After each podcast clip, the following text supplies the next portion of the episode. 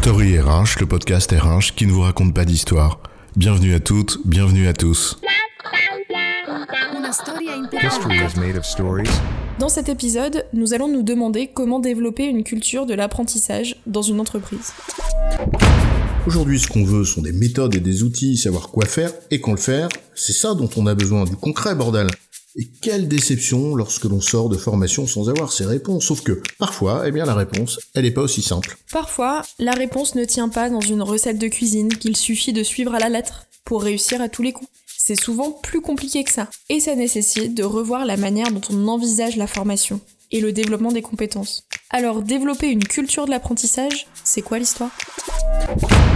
Vous connaissez très certainement l'adage, il vaut mieux apprendre à quelqu'un à pêcher plutôt que de lui donner un poisson. Oui, bien sûr, tout le monde le connaît. Je n'ai jamais aimé le poisson d'ailleurs. J'ai toujours aimé pêcher en revanche. Chercher l'erreur. Mais c'est un autre sujet. Oui, en effet, c'est pas tout à fait le sujet, chef. Mais on va aller un petit peu plus loin que cette image vue, revue et corrigée. La vraie question, c'est de savoir ce qui arrive le jour où il n'y a plus de poissons, ou le jour où les poissons ne mordent plus à l'hameçon, ou encore le jour où les autres pêcheurs eh bien, ont développé d'autres techniques plus performantes que ta simple canne à pêche. Euh, bah, retour à la case départ, j'ai toujours aussi faim. Exactement, d'où l'intérêt de ne pas limiter l'apprentissage à des méthodes et des outils qui sont spécifiques à une situation donnée, parce que si la situation change, alors ces outils bah, deviennent obsolètes et il faut tout recommencer. En fait, bien sûr que connaître des outils, c'est bien pour aller vite. Ça permet de parer au plus pressé, de satisfaire le besoin de concret et de voir des résultats rapides. Mais ces résultats risquent bien d'être aussi rapides qu'éphémères. Dans un contexte où tout change sans cesse, eh bien il faut dépasser les méthodes et chercher à comprendre les sous-jacents, les invariants qui les constituent.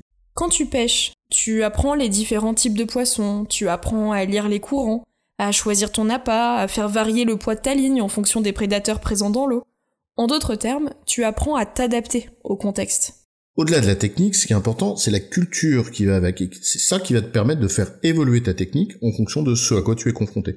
En d'autres termes, il n'y a pas vraiment d'efficacité de l'outil sans la culture et l'intelligence qui va avec. Et en entreprise, c'est pareil. Au-delà des actions coup de poing qui permettent l'obtention d'un résultat rapide, comme une formation sur un nouvel outil par exemple, une réflexion plus long terme sur la culture d'apprentissage est nécessaire. Mais cette culture, eh bien, elle coule pas toujours de source, parce qu'elle vient parfois bouleverser un certain nombre de pratiques. D'abord, le rapport à l'erreur. Une grande partie de l'apprentissage se fait sur le terrain, et non pas dans une salle de formation ou sur Zoom. Pour apprendre, nous devons tenter, essayer, et donc parfois se tromper. Or, nous observons parfois deux extrêmes sur ce sujet. Certains nient l'erreur, la mettant sous le tapis, considérant qu'elle n'existe pas. Les talents ne se trompent pas et ne rencontrent aucune difficulté, ces mots étant bannis du vocabulaire. Et d'autres la pointe du doigt et cherchent davantage un coupable qu'une solution nouvelle. Cela conduit dans les deux cas à masquer l'erreur sans en tirer profit, et donc à la répéter à l'infini. Prenons un second exemple de pratique qu'une culture fondée sur l'apprentissage et le développement pourrait venir titiller du bout de l'ongle.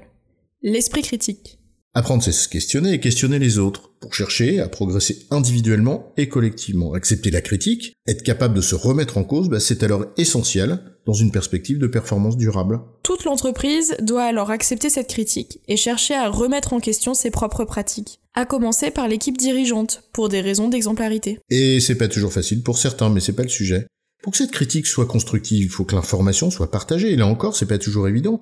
En tout cas, pas pour toutes les entreprises. Comment décloisonner les savoirs? Comment partager l'information de manière plus transparente? Est-on vraiment prêt à le faire? Où se situent les jeux et les enjeux de pouvoir?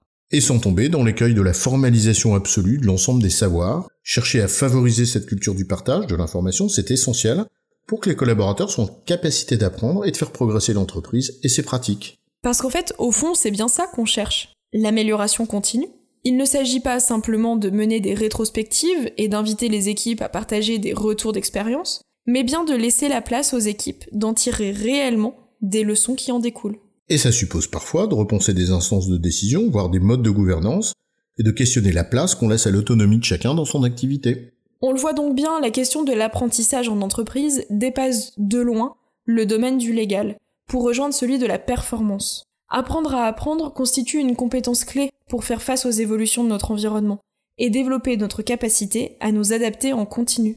Si la capacité d'adaptation des individus c'est pas le seul axe de travail des entreprises pour renforcer leur résilience ou leur agilité, mais le mot que tu veux, mais néanmoins c'est quand même l'un des axes fondamentaux.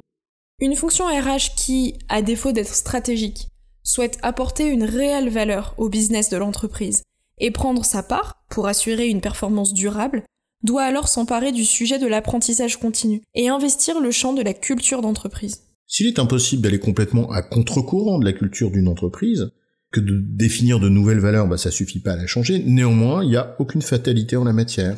Nous avons toutes et tous un rôle à jouer pour faire évoluer notre culture d'apprentissage. Oui, à commencer par prendre conscience de sa nécessité, par faire évoluer notre propre vision de ce qu'apprendre exige, puis faire évoluer nos pratiques individuelles et collectives. En résumé, développer les collaborateurs va au-delà des formations aux méthodes et aux outils. Il s'agit surtout de favoriser une culture d'apprentissage qui permette à chacun de s'adapter en fonction du contexte. Cela questionne certaines pratiques, comme la place accordée au droit à l'erreur, à l'esprit critique, au partage d'informations et à l'amélioration continue. J'ai bon, chef? Oui, tu as bon, mais on va pas en faire toute une histoire. Story RH, le podcast RH qui ne vous raconte pas d'histoire. Retrouvez tous les épisodes sur storyrh.fr.